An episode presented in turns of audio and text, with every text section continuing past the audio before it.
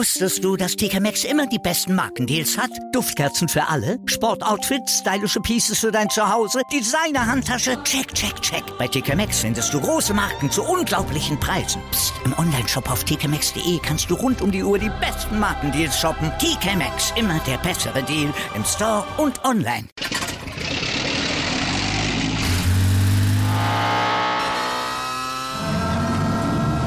Von 0 auf 100. Aral feiert 100 Jahre mit über 100.000 Gewinnen. Zum Beispiel ein Jahr frei tanken. Jetzt ein Dankeschön, rubbellos zu jedem Einkauf. Alle Infos auf aral.de. Aral, alles super.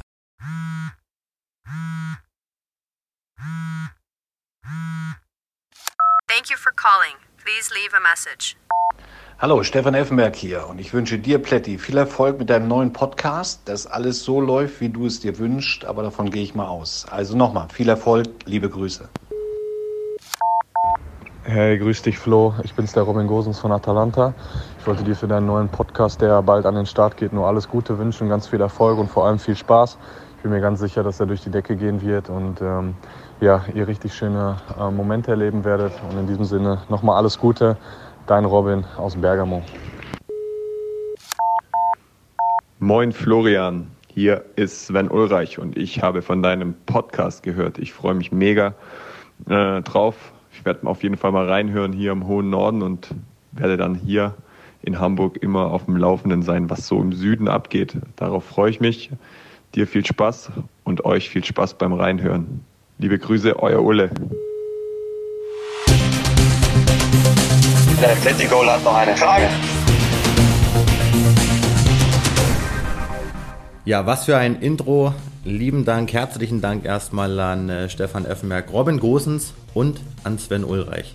Mit diesen Worten hier sozusagen in die erste Runde begrüßt zu werden. Ich freue mich, dass ihr hoffentlich zahlreich dabei seid und ich freue mich äh, auf alles das, was kommt in meine Bayernwoche, unser erster und neuer Sport 1 Podcast, wo es um den FC Bayern geht. Um die News, um die Stories, um die Hintergründe zum deutschen Rekordmeister, aber auch zur deutschen Nationalmannschaft. Aber bevor es losgeht, möchte ich erstmal jemanden begrüßen, der, ja, wie soll ich sagen, für Furore gesorgt hat in den letzten Wochen und Monaten, und zwar Jana Wosnitzer. Jana, warum sage ich das?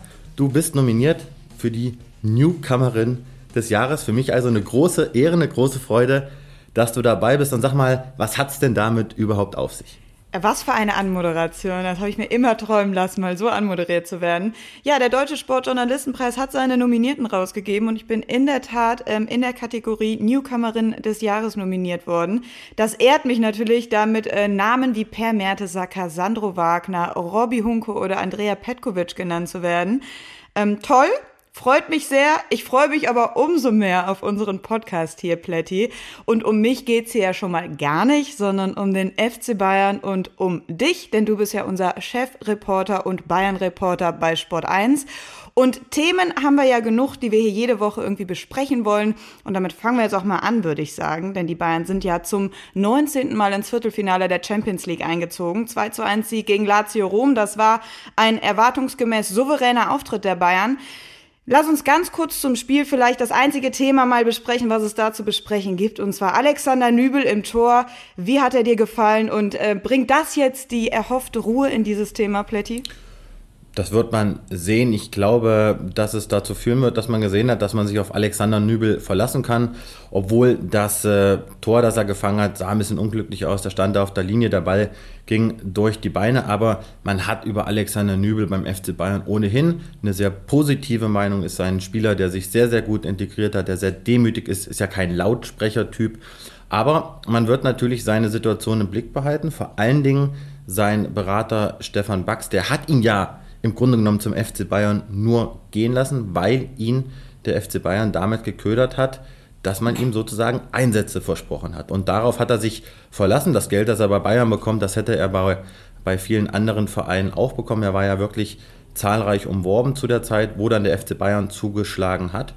Und wenn es so weiterläuft und er eben seine Spiele nicht bekommt, er hat ja jetzt erst drei Pflichtspiele gemacht. Einmal gegen Düren, gegen den Fünftligisten, einmal gegen Atletico Madrid, wo es um nichts mehr ging, und dann gegen Lazio Rom, wo es im Grunde genommen auch schon entschieden war. Und der konnte sich eigentlich nicht so richtig auszeichnen. Und wenn diese Spiele eben ausbleiben, wo er sich auszeichnen kann, wovon ich ausgehe, dann wird sich Alexander Nübel mit Sicherheit ab kommenden Sommer verleihen lassen, denn er braucht Spielpraxis, um dann wirklich irgendwann dieses ganz große Ziel sich erfüllen zu können, Manuel Neuer dann irgendwann beim FC Bayern zu vertreten. Ansonsten war das vom FC Bayern eine klare Vorstellung. Sieg gegen Lazio, Einzug ins Viertelfinale.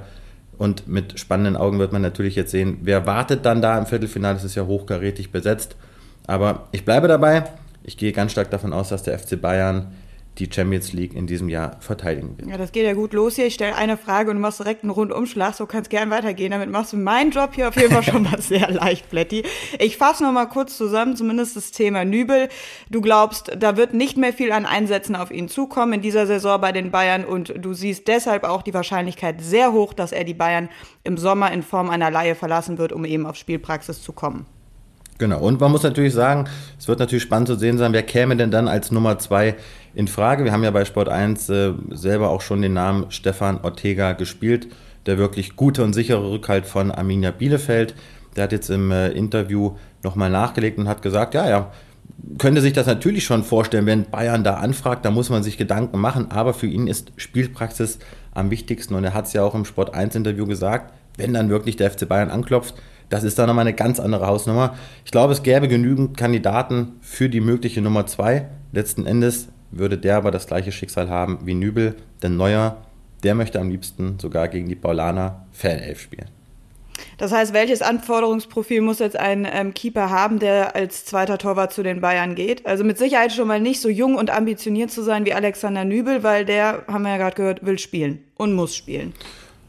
Ja, das ist eine sehr gute Frage. Da kommt es natürlich auch ein bisschen drauf an, wie du schon gesagt hast, was hat dieser Torwart auch schon erlebt? Und Sven Ulreich, der ja das jahrelang hervorragend geleistet hat in, in Reihe 2, ohne zu murren, ohne zu knurren, mit allerhöchster Trainingsintensität, allerhöchster Loyalität. Übrigens alles auch Eigenschaften, die auf Alex Nübel zutreffen. Das muss man ja auch klipp und klar mal dazu sagen. So einen sucht man natürlich und ich glaube, es wäre falsch, wenn jetzt wieder der nächste 22 oder 23 oder 24-Jährige käme.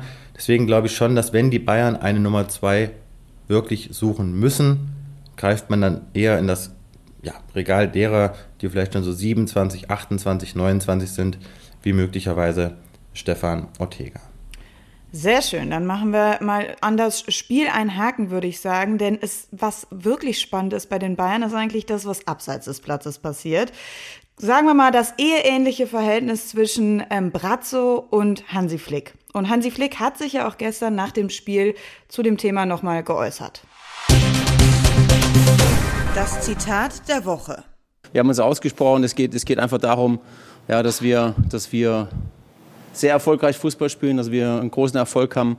Und die Dinge, die brauchen wir nicht. Deswegen ist es, glaube ich, auch für uns alle, für uns beide, für die Mannschaft, aber auch für den Verein äh, die richtige Aktion gewesen und äh, ja, von daher sind wir, glaube ich, auch beide äh, sehr erleichtert. So, Plätti, um was genau ging es denn jetzt bei dieser Aussprache? Es ging in erster Linie darum, dass sich Hansi Flick und Hassan Salihamidzic am Mittwoch, also unmittelbar auch vor dem Spiel gegen Lazio Rom, zu einem Vier-Augen-Gespräch getroffen haben und man hat ja, wie es auch die Bosse von den beiden erwartet haben. Man hat sich zusammengesetzt, die beiden haben geklärt, was momentan einfach so ein bisschen im Argen lag. Da ging es vor allen Dingen auch um kommunikative Geschichten, die den einen am anderen gestört haben, so wie ich es jetzt erfahren habe. Aber die beiden ja, halten dicht darüber, beziehungsweise der Verein hält dicht darüber, was dann da im Detail besprochen wurde. Am Ende geht es darum, dass die beiden in eine Richtung gehen wollen. Sie wollen klar demonstrieren, dass sie sich zum Wohle des Vereins, zum Wohle des Erfolgs zusammenraufen werden, um eben ja, keinen Disput mehr irgendwie öffentlich zu entfachen. Also man hat sich darauf geeinigt, wirklich da eine Marschroute zu gehen und das war letzten Endes der Grund, warum sich die beiden zusammengesetzt haben.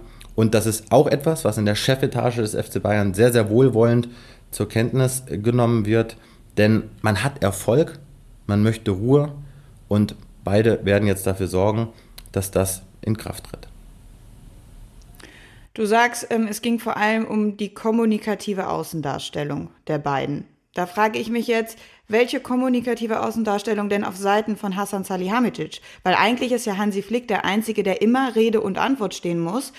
Hassan hält sich ja in der Öffentlichkeit in letzter Zeit extrem zurück. Ist das so abgesprochen und gewollt beim FC Bayern? Ist das taktisch? Woran liegt das? Das ist eine sehr gute Frage. Ich habe diese Frage auch am äh, Mittwoch Hansi Flick gestellt auf der Pressekonferenz. Denn es ist schon sehr offensichtlich, dass eben Hansi Flick derjenige ist, der alle drei, vier Tage natürlich auch aufgrund des Spielrhythmus äh, ja, Rede und Antwort stehen muss. Und das belastet ihn natürlich, das raubt Kraft, das raubt Energie.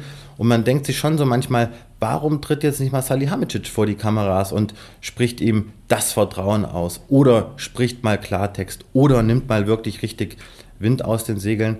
Das bleibt aus und ich glaube, das würde dieser ganzen Geschichte auch und auch diesem Verhältnis der beiden Alpha-Tiere sehr, sehr gut tun. Man muss natürlich auch dazu sagen, Karl-Heinz Rummenigge, das war eigentlich jetzt so der Einzige, der wirklich regelmäßig in der Öffentlichkeit ja auch gesagt hat, das ist unser Trainer, das bleibt unser Trainer und wir halten total viel von ihm und wir sind davon überzeugt, dass der Erfolg mit ihm weitergehen wird. Auch Herbert Heiner ist äh, absolut auf der Seite von Hansi Flick und supportet ihn da, aber eben Salihamidzic, der hat sich kaum bis gar nicht geäußert. Und wenn er sich äußert, muss man auch ehrlicherweise dazu sagen, da kommt natürlich dann auch ja, selten mal etwas richtig Aussagekräftiges bei rum. Also ich glaube, das wäre ganz gut, wenn Salihamidzic da auch nochmal in der Öffentlichkeit in Erscheinung tritt und sagt, so ist es, jetzt geht's weiter, Hansi Flick hat das getan und ich gehe davon aus, dass die beiden diesen Weg jetzt nicht nur ein, zwei Wochen verfolgen werden, sondern das wird jetzt äh, ein Burgfrieden sein,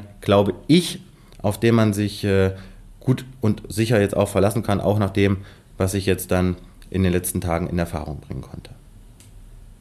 Also mit der Aussprache äh, können wir jetzt davon ausgehen, ist das Thema vom Tisch. Alles wieder gut, alles wieder pure Harmonie beim FC Bayern. Naja, beim FC Bayern liegt jetzt erstmal schrein sportlich gesehen ja gar nichts im Argen. Der Verein hat momentan eine super erfolgreiche Phase. Man hat das Sextuple geholt. Man ist sozusagen momentan auf dem absoluten Höhepunkt und man hat alle Möglichkeiten, zum Beispiel wieder die Champions League zu verteidigen.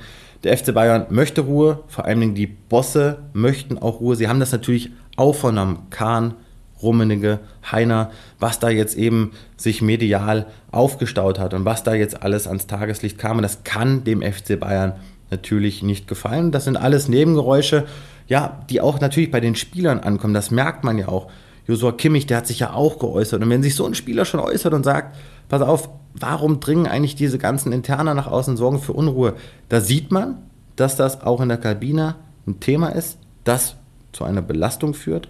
Und jetzt sind eben alle daran sehr interessiert, diese Themen dann endgültig zu begraben, um sich dann den sportlichen Themen wieder zu widmen. Fand ich auch sehr interessant die Aussage von Josua Kimmich nach dem, Kimmich nach dem Spiel bei den Kollegen von Sky, dass ähm, er es sehr begrüßen würde, wenn da nicht permanent interner nach außen dringen würden. Wie kann das denn sein, dass das passiert? Gerade beim FC Bayern, da wird sehr professionell gearbeitet. Ähm, Kimmich stellt sich nach dem Spiel dahin. Das ist für mich schon eine versteckte Kritik dann auch an der Mannschaft, am Verein, dass sowas passiert. Wie beurteilst du das? Das ist natürlich eine schwierige Frage, weil ich ja auf äh, Seiten des Reporters auch davon profitiere, dass äh, dann mal der Hörer abgenommen wird, wenn ich anrufe oder man mal ein Hintergrundgespräch äh, führen kann. Das ist Teil des Geschäfts, das gehört dazu, das ist auch unsere Aufgabe und deswegen ist es auch wichtig, dass es eben nicht nur den Vereinsjournalismus gibt, sondern auch ja, den, den objektiven Journalismus eben verschiedener Medien, weil eben es natürlich auch zu diesem Entertainment dazugehört, nicht nur die, die Glanzseiten eines Vereins, wie jetzt bei, beim FC Bayern zu beleuchten, sondern vielleicht auch mal darüber zu berichten, über was wird diskutiert, über was wird gestritten, weil, ich wiederhole mich, am Ende ist es Entertainment, am Ende geht es auch darum, dass sicherlich jeder mal so seine gewisse Machtposition vertreten möchte. Macht ist beim FC Bayern etwas sehr Wichtiges. Jeder hat da natürlich seine Rolle. Jeder möchte seine Rolle sicherlich auch verteidigen. Wir haben es eingangs schon mal gesagt, Hansi Flick ist ein sehr, sehr starker, sehr medienerfahrener Trainer. Hassan Salihamidzic, der wächst jetzt in diese Rolle immer mehr rein. Es ist ja ohnehin eine Entwicklung zu sehen beim FC Bayern. Viel weniger Brazzo, viel mehr Chef. Das sagt ja auch schon einiges aus. Da führen ihn ja auch Rummenige, Heiner, Hoeneß und Kahn hin. Also da weiß man schon ganz genau, was man tut. Und was ich auch ganz interessant finde, ich hatte diese Woche auch die Möglichkeit, äh, mit Uli Hoeneß kurz zu sprechen. Er rief mich dann an, wie immer anonym. Uli Hoeneß muss man ja ein Fax an den Tegernsee schicken, dann rattert das da raus und dann äh, liegt das dann bei ihm auf dem Schreibtisch und dann. Ähm, ist das wirklich so? gibt es noch Faxgeräte? Also es gibt auf jeden Fall noch Faxgeräte. Uli Hoeneß scheint. Eins am Tegernsee. absolut. Also Uli Hoeneß scheint eins zu besitzen, was äh, absolut funktioniert. Und da musst du halt bereit sein, wenn du ihm da äh, einen Fax hinschickst, weil wenn dann dieser anonyme Anruf kommt, dann kannst du eigentlich zu 99 Prozent davon ausgehen, dass er es ist. Und äh, so war es dann auch. Wir haben ähm, gescheiten Austausch, ich äh, schätze ihn sehr, aber er hat auch klipp und klar gesagt, er wird dazu überhaupt nichts sagen. Er möchte, dass dieses Thema jetzt unkommentiert bleibt und das ja, finde ich, sagt sehr viel aus. Uli Hoeneß war ja dafür bekannt, dass er in der Vergangenheit auch immer wieder mal einen rausgehauen hat. Darauf verzichtet er jetzt, weil er genau weiß, jeder Nebensatz zu dieser Thematik, der wird wieder ein Inferno entfachen. Da hat er keinen Bock drauf. Wenn er Uli Hoeneß am Tegernsee sagt, Deckel drauf, dann ist ein Deckel drauf. Er freut sich jetzt auf seinen RTL-Job nächste Woche bei den Länderspielen. Da wird er ja jetzt äh, als Experte fungieren. Er bereitet sich sogar auf die Gegner en Detail vor, wie er mir gesagt hat. Also man hat beim FC Bayern äh, andere Themen, denen man sich jetzt widmen möchte.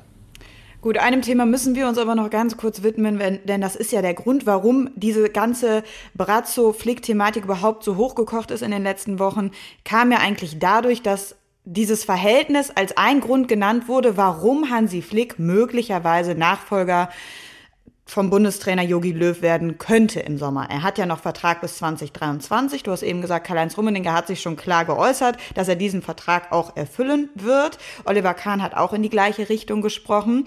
Der Einzige, der nur nicht so wirklich Klarstellung bezieht, aus meiner Sicht, ist Hansi Flick selbst. Und da frage ich mich so ein bisschen, warum?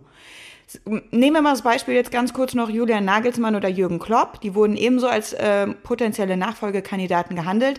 Die haben einmal ganz klar gesagt, Bums, ich mach's nicht, ich bin Trainer in Liverpool bzw. RB Leipzig. Danach war das Thema durch. Bei Hansi Flick, finde ich, war das so ein bisschen, mh, hm, hält er sich da nicht doch eine kleine Hintertür offen? Nicht nur eine kleine, sondern zwei große. In die eine Tür kann er gehen, indem er Bayern-Trainer bleibt, und in die andere Tür kann er gehen, wenn er vielleicht wirklich auf die Idee kommt, Bundestrainer zu werden. Also, er hat sich beide Optionen ganz bewusst offen gehalten. Und er hat, äh, wie du schon folgerichtig gesagt hast, auf ein klares Ich bleibe Bayern-Trainer verzichtet. Man muss aber auch dazu sagen, ich kann es nachvollziehen, denn beim FC Bayern muss man jetzt auch noch die eine oder andere Entwicklung abwarten. Qualitativ bin ich sehr gespannt, was beim FC Bayern passiert. Alaba verlässt den FC Bayern, Boateng, der Vertrag wird nach unserer Information nicht verlängert. Javi Martinez verlässt den Verein, Thiago hat den Verein schon verlassen. Und er hat es ja auch gesagt, man hat verschiedene Spieler nicht bekommen.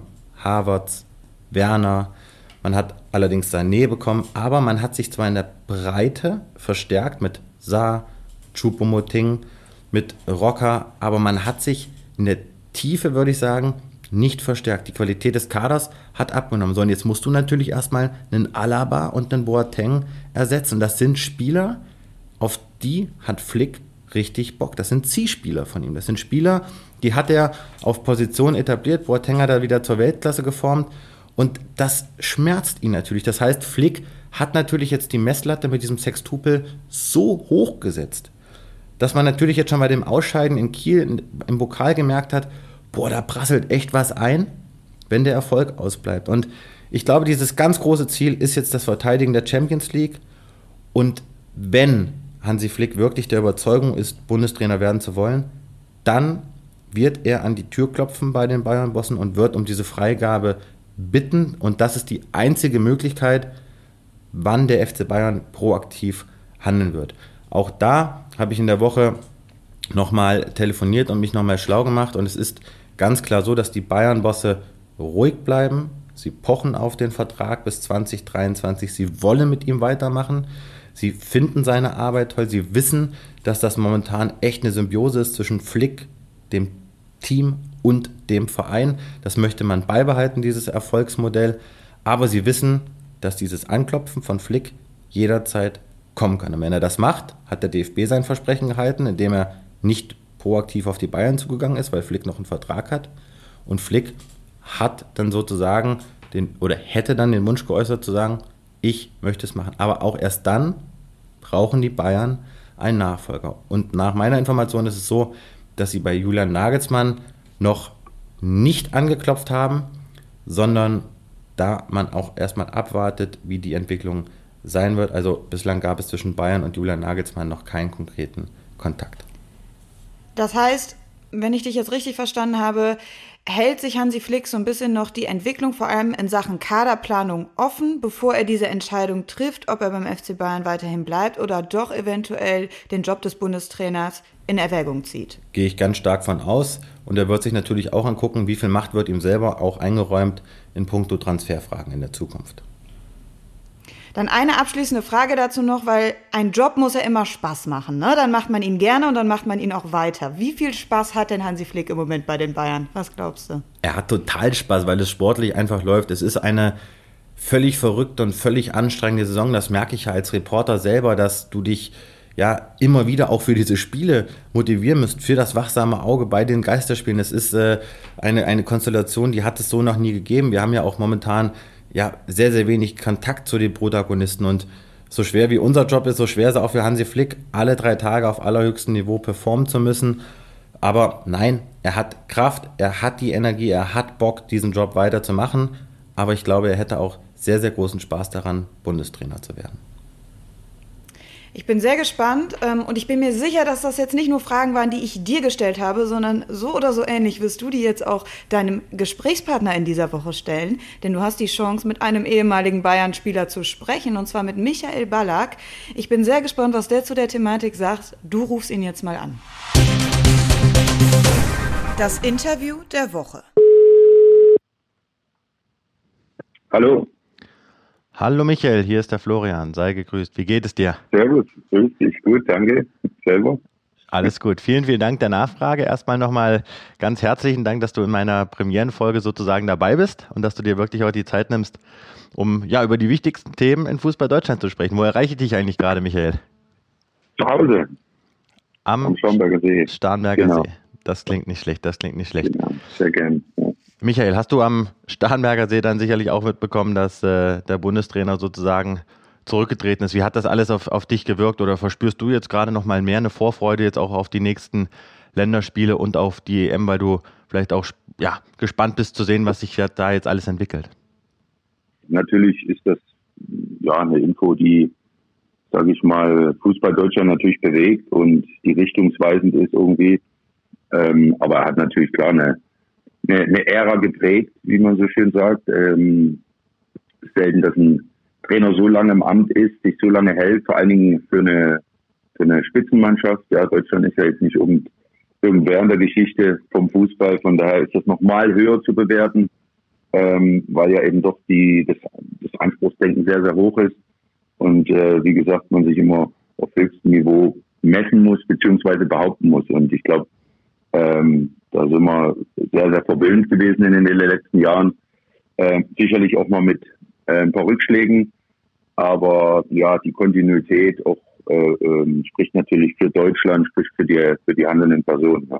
Jetzt würde ich dich gerne mal auf einen Kandidat mal festnageln. Es sind ja jetzt immer schon viele Namen genannt worden, jetzt zuletzt sogar Christian Streich, ähm, über Rangnick wurde gesprochen, über Flick, Nagelsmann, Klopp. Was würdest du sagen, wen würdest du dir wünschen aus deiner Sicht?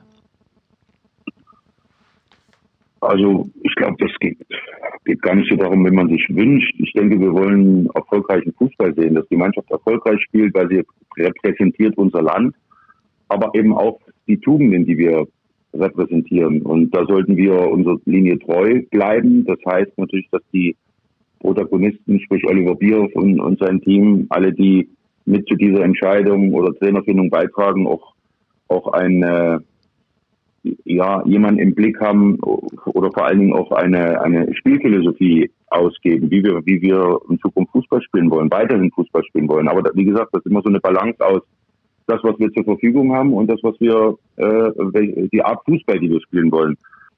Und somit muss man sich so ein bisschen durch, durchkämpfen durch das A, Anforderungsprofil, aber B, auch stehen sie zur Verfügung. Und zum Schluss muss man eine äh, bestmögliche Entscheidung treffen, die sicherlich auch perspektivisch ist, weil gibt sicherlich auch Trainer. So ein Bundestrainerjob ist nun mal nicht so kurzfristig wie ein, wie ein äh, Clubtrainerposten, der ja doch äh, äh, ja eher kurzfristig ausgerichtet ist. Man heutzutage weiß man, die zwei, drei Jahre ist schon relativ lang.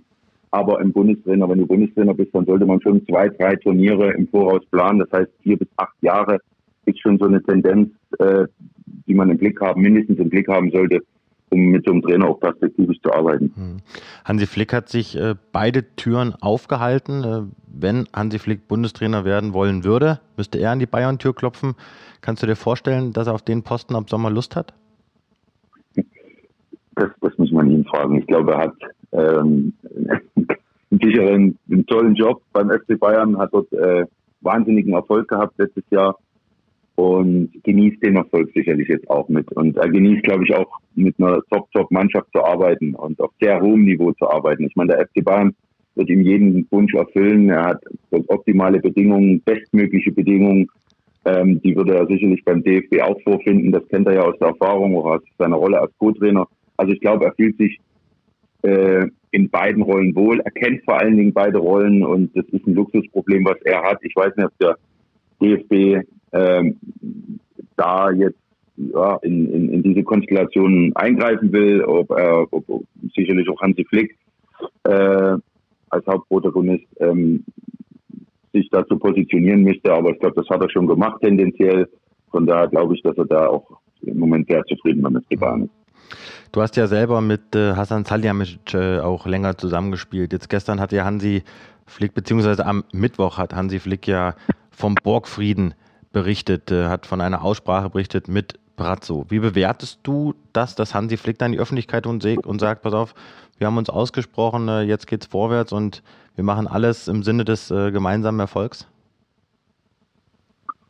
Also als Außenstehender ist das ja kein großes Thema oder sollte kein großes Thema sein, weil wie gesagt, der FC Bayern sehr, sehr erfolgreich Fußball spielt. Dass es intern immer mal ähm, verschiedene Auf, ähm, Auffassungen gibt. Ich denke, das ist völlig normal, das sollte man nicht überbewerten. Ähm, das ist das gute Recht von Hansi Flick, auch den Finger in die Wunde zu legen, was vielleicht seine Einschätzung von dem von einem äh, äh, Squad betrifft. Ja, das heißt, er würde sich vielleicht hier und da auch Ergänzungen wünschen, um weiterhin dort konkurrenzfähig zu bleiben, vor Dingen bei den hohen Ansprüchen vom FC Bayern konkurrenzfähig zu bleiben. Und wenn du Champions League-Sieger bist, äh, dann geht's nun mal leider nicht höher und dann musst du vieles, vieles richtig machen. Wir kennen aus der Historie, dann müssen auch oder sollten vielleicht hier und da auch Veränderungen äh, ähm, vonstatten gehen oder vielleicht auch neue Reize gesetzt werden bei verschiedenen Stammspielern, und das weiß natürlich ein Trainer und da ist er erfahren genug, um da, um das auch zu kommunizieren. Das ist auch so ein, sein gutes Recht, ist auch wichtig. Aber natürlich hat der FC Bayern auch ähm, Interesse und Planung, ähm, langfristige Planung und demzufolge wird auch äh, Hassan äh, da seine Position vertreten haben. Und nochmal, ich glaube, das ist alles auf einem sehr, sehr respektvollen und professionellen Niveau. Und wie gesagt, schlussendlich ist immer die, die Leistung entscheidend. Und die Spieler sind professionell genug, um auch auf diesem Niveau und vor allem gut genug, um, um auf diesem Niveau damit umgehen zu können. Hm. Michael, bevor wir in den Endsport äh, einbiegen, du hast, wie gesagt, mit Salihamidzic auch zusammengespielt beim FC Bayern. Ist ja. das ein Typ, mit dem man sich auch mal duellieren kann, streiten kann? Ist das ein hitzköpfiger Typ? Kannst du uns versuchen, ihn mal kurz zu beschreiben? Ja, war, war eigentlich ein, ein, ein, ein wie sagt man so ein schön, ein, ein Teammate, ein Spiel, ein Mitspieler, der, auf den man sich 100% verlassen konnte. Und das war, dafür hat Brazzo gestanden. Also er war, die konnte man nachts aufwecken, man wusste genau, ähm, er ist fit, er geht durch dick und dünn mit dir, er fährt überall hin, er hilft dir auch und wie gesagt, da gab es auch, wenn wir heute über Mehrfachbelastung sprechen oder, oder Rotation, also Brazzo war ein Typ, der, da brauchte man, glaube ich, als Trainer gar nicht fragen, da wusste man, äh, er akzeptiert eine Rolle, vielleicht auf der Bank, aber wenn er, wenn er zehn Spiele ineinander machen muss, dann macht er die, ohne zu murren. Und ähm, wie gesagt, das glaube ich, trägt er auch in seine Rolle als Sportdirektor oder jetzt auch Sportvorstand mit rein. Er hat sich dort äh, entwickelt, er hat dort, glaube ich, ja, eine große Verantwortung bekommen ähm, vom FC Bayern. Das kam sicherlich damals ein bisschen überraschend, aber er hat sich dort äh, wirklich äh, positioniert und festgebissen. Und man muss natürlich auch in solchen Rollen äh, die Ellenbogen ausfahren. Und das macht er. Er versucht dort sein Territorium, sprich sein Arbeitsgebiet abzustecken. Und das geht nun mal nicht immer geräuschlos. Äh, wie gesagt, das ist äh, ein hohes Anspruchsdenken beim FC Bayern und das kennen wir aus der Vergangenheit. Ähm, da wird jeder Stein umgedreht und wenn, wenn man sich immer ständig hinterfragt, dann ist das auch manchmal ein bisschen laut, ein bisschen robust und wie gesagt, die Leistung ist schlussendlich immer der Indikator äh, an, an dem sich jeder messen lassen sollte. Und da stehen nun mal eine Menge Titel letztes Jahr zur Verfügung für, und, äh, zur, zur Debatte und deswegen glaube ich, ähm, kann man da nur lobende Worte finden bisher. Hm, also, wie du schon gesagt hast, treffen sicherlich auch zwei, zwei Alpha-Tiere da beim FC Bayern aufeinander. Michael, jetzt sind wir im Endsport. Kurze Fragen, kurze Antworten. Und wir fangen mal an mit, glaubst du, dass Julian Nagelsmann auf kurz oder lang Bayern-Trainer wird? Das kann ich mir gut vorstellen, ja. Vielleicht noch ein kurzes Warum? Du hattest doch gesagt kurz. ähm, warum? Einen kurzen haben wir noch hinterher. Naja, weil er die Qualität mitbringt. Ich glaube, er hat ein gutes Package von ähm, wie, er, wie er Fußball versteht, wie er Fußball spielen lässt und vor allen Dingen, wie er, es kommuniziert.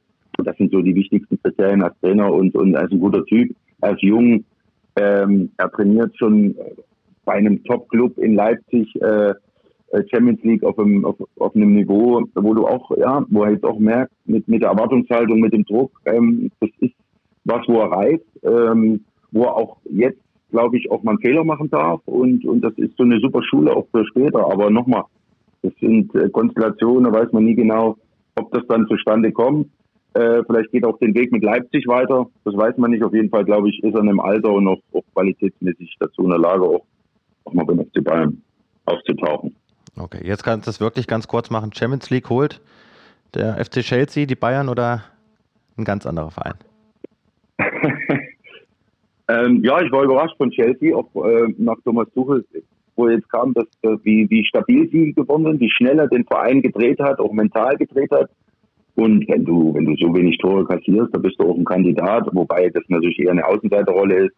Bayern natürlich mit der Erfahrung, klar, vom letzten Jahr automatisch mit Favorit. Aber auch Man City, glaube ich, dieses Jahr, die sind auch hungrig, die haben es auch noch nicht geschafft. Also ich glaube, einer von den dreien oder alle drei zusammen kann man, kann man schon nennen. Okay. Deutschland äh, scheidet in der Vorrunde aus bei der EM oder holt den Titel vielleicht sogar? Also wir sollten erstmal kleinere Brötchen backen, glaube ich, mit dem, mit dem Abschneiden von der letzten WM. Äh, da tun wir gut dran. Und dass wir uns wieder aufs Wesentliche konzentrieren. Und, und das ist wichtig, dass wir gesunde, fitte Spieler, hungrige Spieler dorthin schicken, aber auch mit, mit der nötigen Erfahrung. Ich glaube, da hat man ein Thema zuletzt, ähm, das hat uns jetzt auch aufgezeigt, dass es eben ganz ohne Erfahrung auch nicht geht, vor allem mit Qualität. Und wenn wir da eine gute Mannschaft stellen, können wir sicherlich eine gute Rolle spielen, aber von Titel sollten wir noch nicht sprechen. Okay. Muss Löw Müller mitnehmen? Äh, die Diskussion oder die, die, ja, hätte sich für mich gar nicht gestellt, weil ich vielleicht damals auch anders entschieden hätte, aber Jogi Löw hat diesen Weg gewählt. Ja, einige erfahrene Spieler eben nicht mehr einzuladen. Ähm, sie haben jetzt mit Leistung zumindest teilweise ähm, dafür gesorgt, dass wir eben weiterhin ähm, Kandidaten sind oder Spieler sind für die Nationalmannschaft. Da ist natürlich Thomas Müller ganz vorne zu nennen und für mich gibt es da, wenn er will, ja, wenn Thomas Müller will, man muss ihn ja auch fragen. Ich meine, er hat auch äh, äh, Großes geleistet zum deutschen Fußball und war vielleicht auch nicht so glücklich über die Entscheidung. Und man muss auch mal ihn fragen, wie er damit umgeht. Äh, qualitativ äh, stellt sich die Frage überhaupt nicht. Also eine Top-Verfassung, wie gesagt, er bringt das komplette Paket mit und auf solche Spieler kannst du eigentlich nicht verzichten. Okay, letzte Frage für dich als ehemaligen Mittelfeldspieler. Deutschland ist im Zentrum, ja, würde ich es mal sagen, sehr, sehr hochqualitativ bestückt. Wen würdest du aufstellen? Kimmich, Goretzka, Groß, Musiala, Müller, Gündogan, Havertz. Such dir drei Spieler aus, die bei dir in dem ersten EM-Spiel in der Startaufstellung stehen. Ja, wenn du, wenn, wenn du über das erste Spiel sprichst, das ist natürlich immer ein wichtiges Spiel. Jedes ist wichtig, aber das erste ganz besonders. Von daher, glaube ich, wird der Trainer auch äh, da auf Sicherheit setzen, auf das, was er, wo er weiß. Er, er kriegt ja fast 100 Prozent äh, Planbarkeit zurück und das ist nun mal mit, mit, mit Kimmich und Goretzka beim FC Bayern zwei ganz erfahrene Spieler, die Woche für Woche äh, ja, unter hoher Erwartungshaltung Fußball spielen, die, die sich entwickelt haben, die einen sehr, sehr hohen Standard äh, bilden. Natürlich Toni Groß bei Real Madrid auch hat eine Ausnahmestellung in dieser Mannschaft. Die gilt aber zu bewerten, auch leistungsmäßig zu bewerten, weil natürlich auch äh, mit, mit, mit Gündogan ein Spieler im Moment da ist, der bei Man City nicht nur spielt, sondern eben auch Taktgeber ist. Und dann sollte man äh, so die, die, die bestmögliche Kombination finden, auch das, äh, von den Spielertypen. Ich glaube, Goretzka ist für mich äh, gesetzt, weil er eben ein anderer Typ ist wie Kimmich oder auch Groß.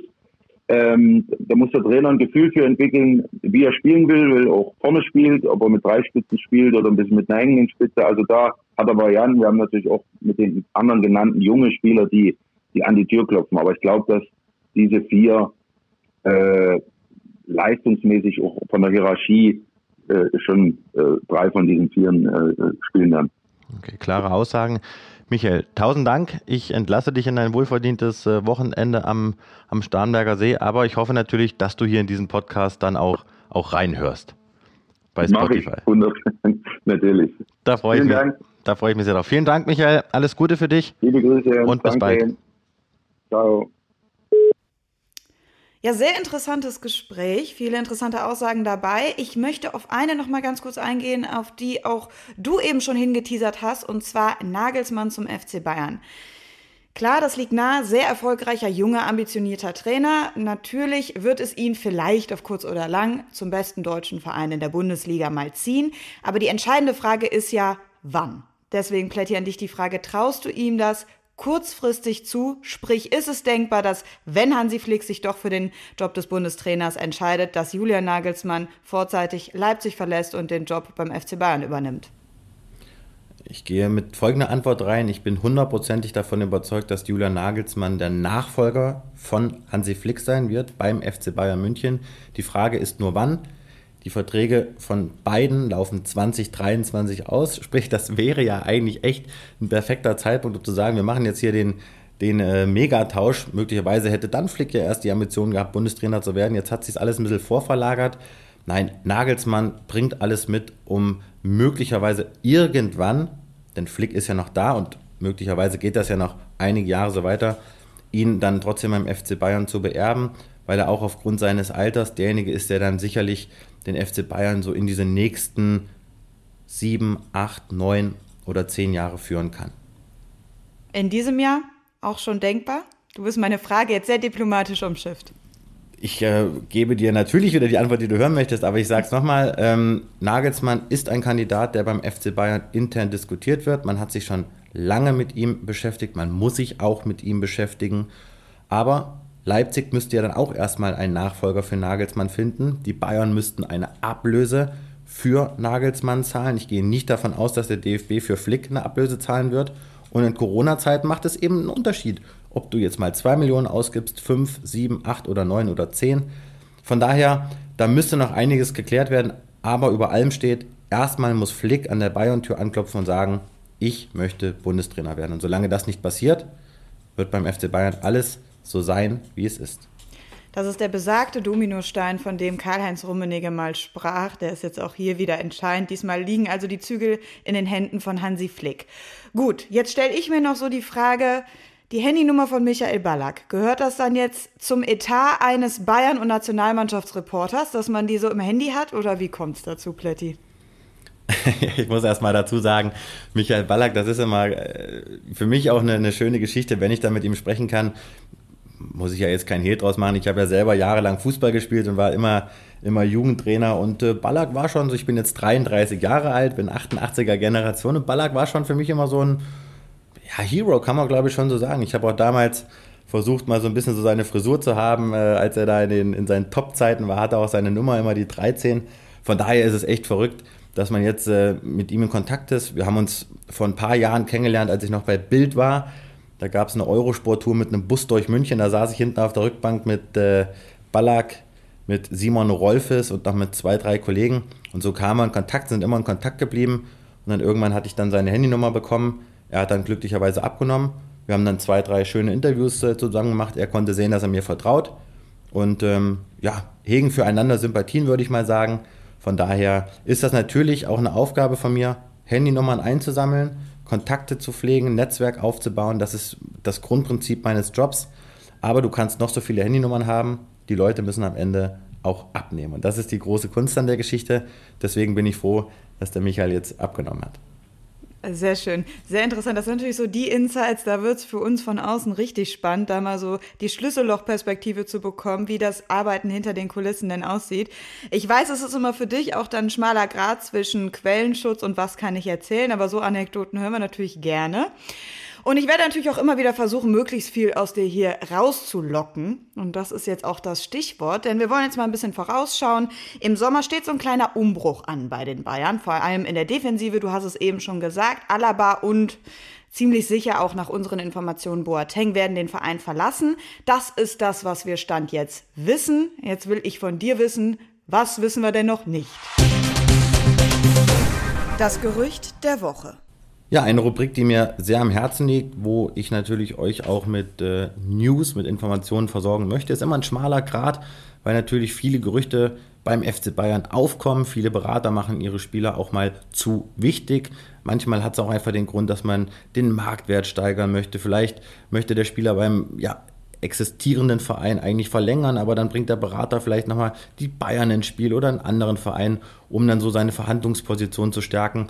In diesem Fall habe ich mich für dieses Gerücht entschieden. Der FC Bayern soll dran sein an Alessandro Bastoni, 21 Jahre Innenverteidiger von Inter Mailand. Jetzt muss man wissen, die Bayern haben ja seit jeher ein gutes Verhältnis zum Inter oder zu Inter Mailand, auch natürlich, weil Karl-Heinz Rummenigge dort gespielt hat. Man hatte Ivan Perisic zuletzt von Inter Mailand ausgeliehen. Aber da geht es um den Innenverteidiger, italienischer Nationalspieler, Linksfuß. Wir wissen ja alle, Alaba verlässt den FC Bayern. 50 Millionen Marktwert, Vertrag bis 23. Die Bayern suchen möglicherweise noch einen Linksfuß, obwohl sie Hernandez haben und auch Omar Richards, der Neuzugang vom FC Reading. Aber Salihamidzic, der soll bei Inter Mailand angefragt haben. Ich spreche bewusst im Konjunktiv. Die Bayern haben diesen Spieler mit Sicherheit auf dem Zettel, ist eines der größten Talente im italienischen Fußball. Und deswegen habe ich mal Giovanni Cosentino gefragt, Italien-Experte und Sport 1-Mitarbeiter, bestens vernetzt im italienischen Fußball, was er davon hält. Natürlich ist es klar, dass äh, ein Top-Team wie FC Bayern sucht Topspieler und Bastoni ist ein Topspieler in Italien. Und bei Inter Mailand in dem Konzept, sportliche Konzept von Antonio Conte, ist er sehr wichtig auf der Position kann man ihn fast nicht mehr ersetzen. Und äh, also ich sehe das nicht. Ich glaube das nicht, dass das passieren kann, auch weil er selbst wollte immer bei Inter Mailand spielen, weil äh, Inter ist sein Lieblingsverein immer gewesen und äh, das Traum sein Leben jetzt folgt. Also ich kann mich nicht vorstellen. Wobei Inter hat finanzielle Probleme und bei solchen Spielern wie Lukaku oder Barella oder Bastoni kann man vielleicht auf diese Gründe dann äh, kann im Fußball passieren, dass man einen Spieler, auch wenn er wichtig ist, äh, weggehen lässt. Aber es gibt eine äh, Gruppe aus Amerika, die wollen investieren Geld äh, bei Inter Mailand, um mit einzusteigen. Und äh, die wollen 250 Millionen reintun. Und dann, wer weiß, ob das klappt. Äh, am Ende des Monats werden wir mehr wissen. Also abwarten. Also, und ähm, sportlich nicht, finanziell vielleicht doch. Okay, ciao. Okay, Flo, Gerücht haben wir gehört. Jetzt ist ja die entscheidende Frage, wie realistisch ist der Transfer denn aus deiner Sicht? Unrealistisch. Dieser Spieler hat nach Vertrag und er wird die Bayern, wenn überhaupt das zustande käme, einige Millionen kosten. Der FC Bayern muss jetzt erstmal Spieler loswerden für ja, entsprechende Ablösesummen. Tolisso war ein Verkaufskandidat, hat sich verletzt. Muss man jetzt erstmal schauen, ob das überhaupt noch ein Thema ist im Sommer, ob er vielleicht potenzielle Abnehmer überhaupt findet. Der FC Bayern hat mit Dario Upamecano einen Spieler verpflichtet, der ja 46, 47 Millionen Euro kostet. Das ist enorm viel Geld für den FC Bayern. Man wird sich jetzt erstmal auf Spieler konzentrieren wie Omar Richards, der ablösefrei kommt. Das ist so das Spielermaterial, nach dem man sich äh, umschaut. Man, der Kader ist ja auch gut bestückt, aber in der Defensive gehe ich ganz, ganz stark davon aus, dass man gerade wenn Boateng den Verein verlässt, man noch einen Innenverteidiger verpflichten wird, obwohl man mit Hernandez, nähern zu Süle, der ja auch umworben wird, und eben Upamecano plant. Gerüchte sind ja immer schnell gestreut, ne? gerade rund um den FC Bayern. Was ist denn für dich so ein Kriterium, dass du sagst, da ist jetzt genug Futter dran, dass ich das auch wirklich dann in einen Artikel ummünze? Sehr gute Frage. Ich versuche mich natürlich immer nach dem Zwei-Quellen-Prinzip zu orientieren. Gerade in meiner Anfangszeit als Reporter, da ist es eben, ja, schon, da besteht schon die Gefahr, dass man sich sehr schnell auf, auf, auf Berater einlässt, die dir etwas verkaufen wollen. Und du bist natürlich heiß nach der Information, du bist natürlich heiß nach, ja, nach dem, nach dem Gerücht, dass du aufschreiben kannst, dass sich verbreitet, zum Beispiel über transfermarkt.de, über Twitter. Aber gerade beim FC Bayern, da kannst du dir keinen Fehler erlauben. Denn wenn du da ein Gerücht streust, was falsch ist, dann wirst du aufgefressen. Dafür gibt es auch äh, zu gut informierte Kollegen und Konkurrenten, die dann natürlich innerhalb von Sekunden das möglicherweise dementieren, weil es hat sich eben so eingestichen, dass auch die Nicht-Nachricht, also das Dementi beim FC Bayern eine News ist. Ich bin da wirklich sehr, sehr vorsichtig, wenn ich etwas twittere, wenn ich etwas bei uns auf sport1.de oder dann in den Sendungen publiziere, dann auch nur, weil ich mir wirklich sicher bin, weil ich mit mindestens zwei Leuten darüber gesprochen habe, weil ich meinen Quellen absolut vertraue. Deswegen verzichte ich eher mal auf das Einsteigen in ein Gerücht und gehe nur wirklich darauf ein, wo ich auch meinen oder unseren Usern echte Mehrwert liefern kann, weil ich davon überzeugt bin, dass meine Informationen stimmen. Ja, ich glaube, dass das von außen oft unterschätzt wird, ähm, dass Definitiv. man halt schnell mal sowas runtergetippt hat, aber so, so ist es eben nicht. Ne? Also das sieht schon anders aus. Das ist schon ähm, ja, da muss man schon sehr vorsichtig mit umgehen. Und das Verhältnis von dir zum FC Bayern ist ja für dich auch das Entscheidendste in deinem Job. Und das pflegst du natürlich wie ein rohes Ei. Aber da werden wir ja noch in den folgenden natürlich Wochen auch drüber sprechen. Das ist ja auch dieser Mehrwert, der dieser ja, Podcast bringen soll, dass ihr einfach auch ja mal erfahrt, was passiert überhaupt, was passiert überhaupt, wenn dann mal so ein Tweet kommt äh, von mir, was ist überhaupt passiert, bis es da mal zum Text kommt, bis, zum Inter bis es zum Interview kommt. Aber das werden wir alles der Reihe nach hier aufschlüsseln. Genau, und ich werde das ganz genau beobachten. Und wenn da mal was dabei ist, wo du dich dann mal vertan haben solltest, dann werde ich da natürlich ganz genau nachhaken, wie es denn dazu kommen konnte. Wir haben gerade gehört, du bist dir hundertprozentig sicher bei dem, was du äh, veröffentlichst. Ja, da, da bleibe ich dran, Plätti. So, jetzt bist du aber ja nicht nur unser Bayern-Reporter, sondern auch unser Nationalmannschaftsreporter. Und es steht ja eine Länderspielwoche an. Drei WM-Quali-Spiele sind es an der Zahl gegen Island, Rumänien und Nordmazedonien. Wo wirst du denn in der nächsten Woche sein? Ich werde vor Ort sein. Ich werde mich äh, nächste Woche dann erstmals mit meinem Kollegen Patrick Berger aufteilen, der ja für uns äh, super erfolgreich unterwegs ist im Westen und äh, uns tolle Informationen liefert zu Dortmund, zu Schalke, zu Gladbach und zu Köln. Er wird mich jetzt ab diesem Jahr bei der Nationalmannschaft äh, supporten, weil das einfach auch zu viel geworden ist und weil wir natürlich den Anspruch haben, noch mehr ja, tolle Geschichten an Land zu bringen, noch mehr Interviews zu, zu generieren. Und es wird nächste Woche so sein, dass ich beim ersten Spiel dabei bin und dann übernimmt der Patrick und wir teilen uns äh, nächste Woche auf. Dafür übernehme ich dann zum Beispiel die Länderspiele dann im September. Die EM werden wir dann sicherlich äh, zusammen ja, bestreiten. Aber nächste Woche, da werden wir uns aufteilen und da freue ich mich schon drauf. Auf die Berichterstattung natürlich. So, also du wirst für uns, für Sport 1 natürlich am Start sein. Einer, der leider nicht mit dabei sein wird, so viel ist schon mal klar, das ist Robin Koch, kommt gerade aus einer langen Verletzung. Ist auch einer, der bei dir im Telefonbuch steht. Äh, ich hoffe, er hebt ab. Plätti, du versuchst es mal für uns, ihn zu erreichen.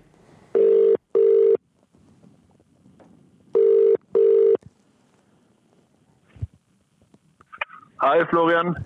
Servus Robin, schön, dass du Zeit hast. Wie geht's dir? Danke, danke, mir geht's gut. Und selbst?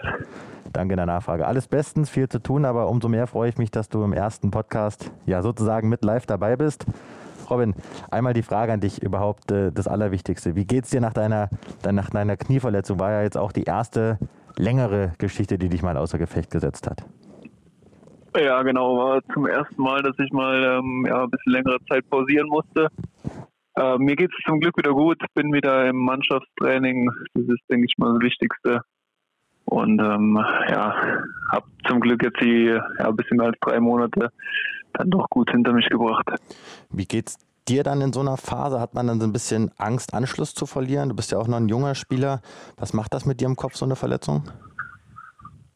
Ähm, gut, am Anfang ähm, ist es natürlich schon so, dass man ja, ein bisschen down ist ähm, mit der OP danach sechs Wochen auf Krücken, dann ja, läufst du hier quasi rum oder humpelst hier rum und bist, ähm, ja, fühlt sich so ein bisschen verloren. Aber ja, ich habe zum Glück relativ schnell wieder den Fokus gefunden. Dann ähm, ja, war jeden Tag hier in der Reha. Und ähm, man hat natürlich dann das Ziel wieder vor Augen, so schnell wie möglich fit zu werden. Und ähm, ja, das hat mich eigentlich ganz gut durch die Reha gebracht. Man hat auch mal ein bisschen Zeit, ähm, ja, über andere Dinge nachzudenken, mal ein bisschen Abstand vom Fußball zu bekommen, was sicherlich auch mal nicht schlecht ist, aber ja, von daher kann ich ganz gut sagen, dass ich die Reha ganz gut genützt habe. Das ist schön zu hören. Gegen Chelsea warst du jetzt schon auf der Bank, bist noch nicht zum Einsatz gekommen. Am Freitagabend spielt ihr mit Leeds in Fulham. Wirst du da schon wieder dann auf dem Platz stehen? Kannst du da schon eine Einschätzung geben? Ähm, ich denke, dass das Spiel gegen Fulham für mich auch noch ein bisschen zu früh kommt. Gegen Chelsea war ich schon im Kader dabei. Da war ich allerdings erst drei Tage im Training. Das war ja ein bisschen so sporadisch. Ähm, war natürlich für mich trotzdem schön, dass ich dann schon wieder mit den, mit den Jungs da dabei war. Und ähm, ja, jetzt gilt es einfach erstmal im Training wieder die Belastung vom Spiel dann zu simulieren und ähm, da langsam wieder ranzukommen. Thema Nationalmannschaft, Robin, du hast jetzt äh, sieben Länderspiele auf dem Buckel, hast da auch sehr gute Leistung gezeigt. Der Bundestrainer hat dich ja auch gelobt. Wie ist deine Absprache jetzt mit ihm auch im Hinblick auf die nächsten drei Quali-Spiele für die Weltmeisterschaft? Ähm, ja, gut, da haben wir die Absprache auch so getroffen, dass es jetzt noch zu früh für mich kommt. Ähm, jetzt quasi ohne Spiel dann ähm, ja schon zur Länderspielreise ähm, anzureisen und ähm, dann da drei Spiele vor der Brust zu haben, das wäre mit Sicherheit noch ein bisschen zu früh und das ähm, ja, habe ich auch gemeinsam mit dem Bundestrainer so kommuniziert. Von daher nutze ich jetzt die Länderspielpause hier in Leeds ähm, im Training und im Testspiel dann wieder ranzukommen, um dann danach wieder die Spiele zu machen. Kann man denn jetzt so eine Pause, während die anderen sich jetzt sozusagen zeigen können auf dem Platz, beruhigter angehen, weil er dir vielleicht ein gutes Gefühl auch vermittelt hat und sagt, Junge, pass auf, du bist bei der EM dabei, mach dir keine Sorgen. Gibt es da schon Absprachen zwischen euch beiden? Ja, klar, ist man mit dem Trainerteam ähm, ja, im Austausch oder auch die Spiele, die ich dort gemacht habe, habe ich auch das Feedback bekommen, dass ähm, ja, das Trainerteam mit mir voll zufrieden war und ähm, ich da auch meine Spiele, die Leistung gezeigt habe. Von daher kann man klar schon mal ein bisschen beruhigter entgegenblicken. Trotzdem wäre ich natürlich gern dabei gewesen. Es geht einfach jetzt nicht und ähm, ja, trotzdem bin ich, bin ich guter Dinge für die EM. Okay. Wie muss man sich das vorstellen? Wir wollen ja auch unseren Zuhörerinnen und Zuhörern so ein paar Insights mal liefern. Wie bist du mit dem Bundestrainer in Kontakt? Wie laufen Gespräche mit ihm ab, fernab des Platzes? Schreibt ihr euch, telefoniert ihr, schreibt eine E-Mail? Weil WhatsApp hat er ja nicht. Ähm, ja, stimmt. Er hat mir eine Nachricht geschrieben ähm, bei meiner OP, dass er mir für die OP alles Gute wünscht. Und war natürlich auch mit den Ärzten vom DFB im Austausch ähm, ja, was bei der OP genau gemacht wird. Und ja, von daher ist da der Austausch mit dem ganzen Team, also alle drumherum, Ärzteteam, Physio ist immer mal wieder da. Die fragen immer nach, wie es mir geht, wie der Stand der Dinge ist.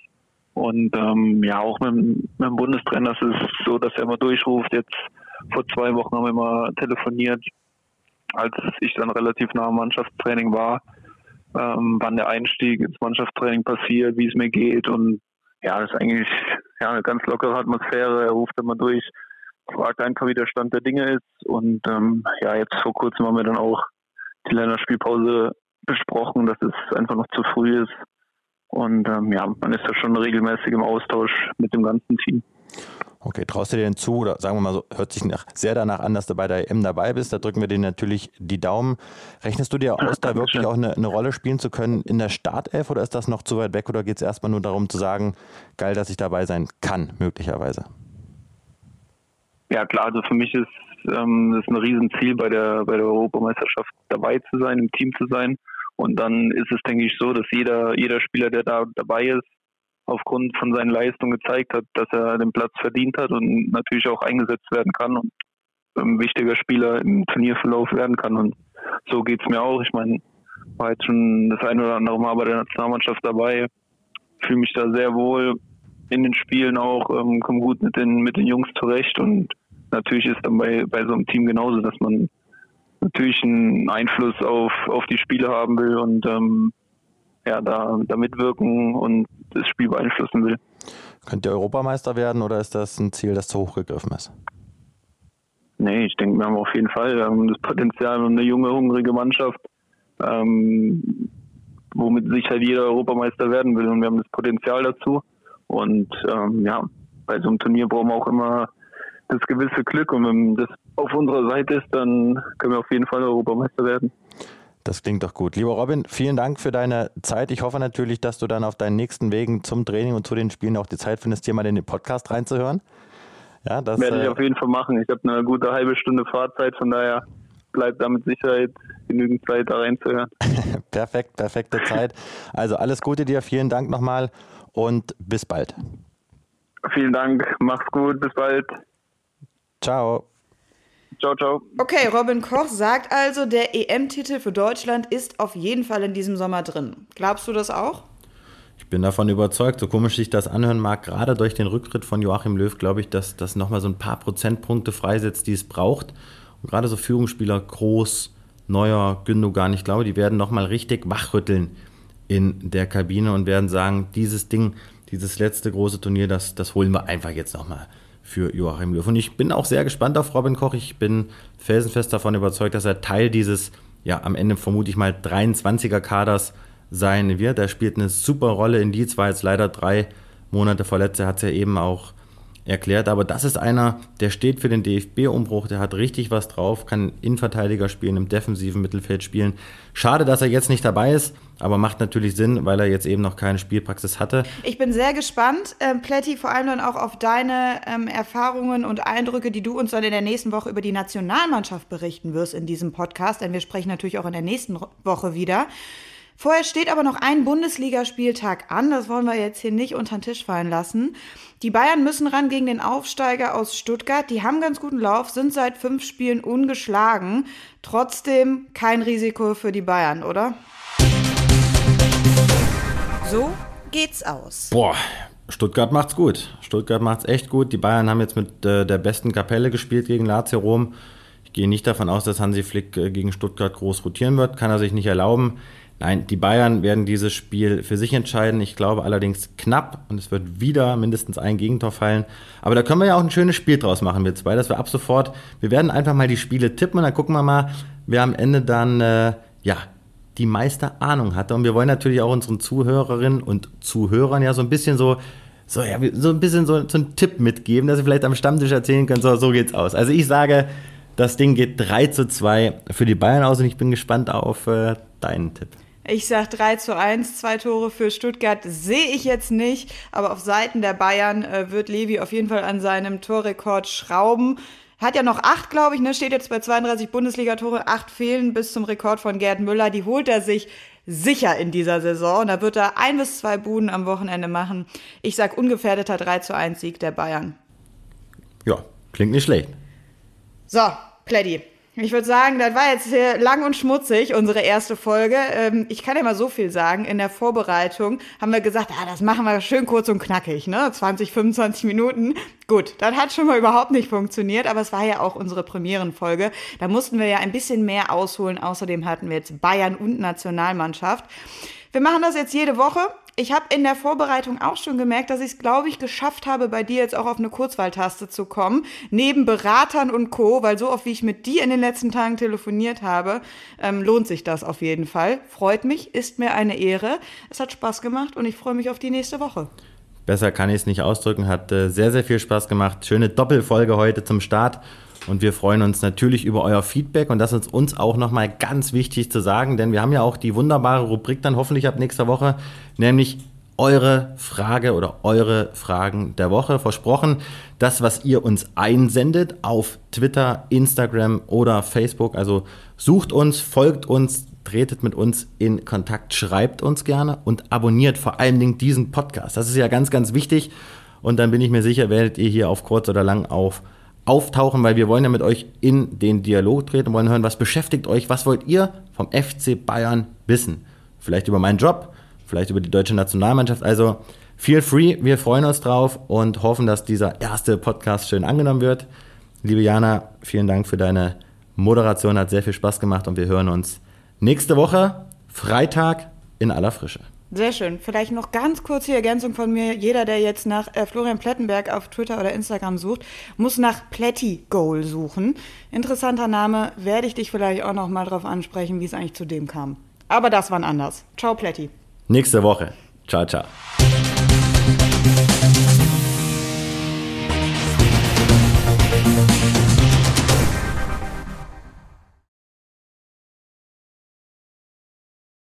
Live von Ihrem Toyota-Partner mit diesem Leasing-Auftakt. Der neue Toyota Jahreshybrid. Ab 179 Euro im Monat. Ohne Anzahlung. Seine Sicherheitsassistenten laufen mit. Und ja, ab ins Netz mit voller Konnektivität. Auch am Start die Toyota Team Deutschland Sondermodelle. Ohne Anzahlung geht's in die nächste Runde. Jetzt los sprinten zu Ihrem Toyota-Partner. Wusstest du, dass TK Maxx immer die besten Markendeals hat? Duftkerzen für alle, Sportoutfits, stylische Pieces für dein Zuhause, Designer-Handtasche, check, check, check. Bei TK Maxx findest du große Marken zu unglaublichen Preisen. Psst. im Onlineshop auf tkmaxx.de kannst du rund um die Uhr die besten Markendeals shoppen. TK Maxx, immer der bessere Deal im Store und online.